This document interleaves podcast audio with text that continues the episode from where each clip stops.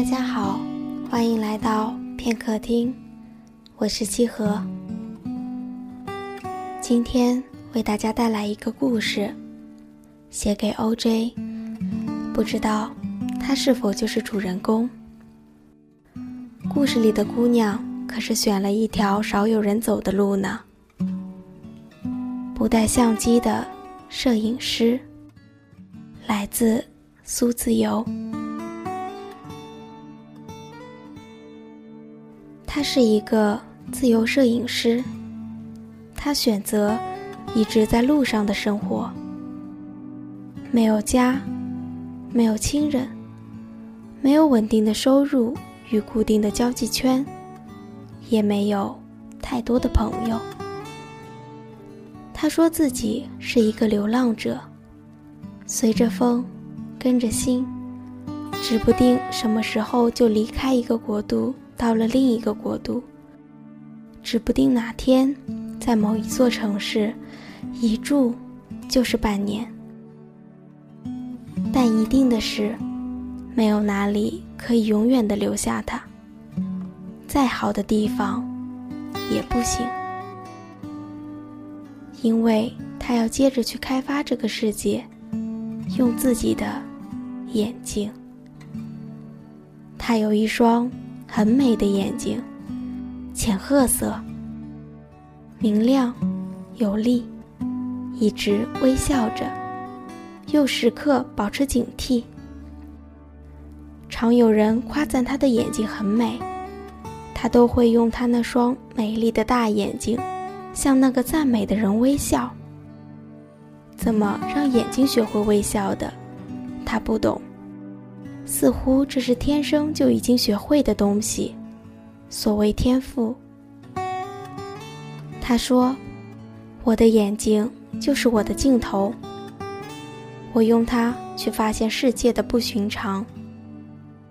所以，如果你是个爱旅行的人，你可能会在很多地方看到他的身影：尼日尼亚大瀑布、克里斯特岛迷宫。”法属玻利维亚的浅海，蓝白相间的圣托里尼。凡是走过的地方，必定会留下不一样的印记。但这样的印记，只有行者本人才能发现。这是一种回忆，一种触景生情。但他没有，他不走重复的路，不去待过的城市。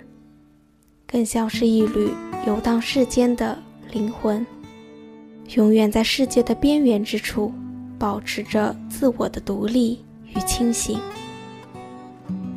在交流时，常有人问他的职业，也有人猜测他来自一个富有的家庭。他说自己是一个自由摄影师，但没人知道的是。他从来不带相机，他用眼睛做相机，用心做底片，拍出一张张名为记忆的照片。在他看来，看到就够了。相机什么的，终究是照给别人看的，是旅行结束或分享或炫耀给别人的一种东西。他没有什么朋友。行程不会有重复，所以相机什么的，真的不必了。至于留念，心里会代替回忆，更深层的保存好这一切。没有人认出在街上给游客速写的他，没有人看到在中式餐厅的厨房里打下手的他。没有人发现酒吧里化着浓妆，坐在收台上敲着架子鼓的他。没有人相信他是这样支撑着走完这么远的路。没有显赫的背景，没有富裕的家庭。十三岁时失去双亲，十六岁时离开熟悉的城市，开始闯荡。从此，再无回头路。他说：“他会坚定的，一直，一直走下去，一个人。素食主义者，单身，留过将近一米半的长发，还有自由摄影师。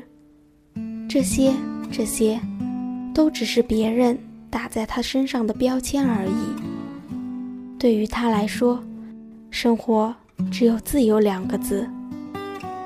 这是少有人走的路。他用自己的方式继续流浪，诠释世界。热爱生活。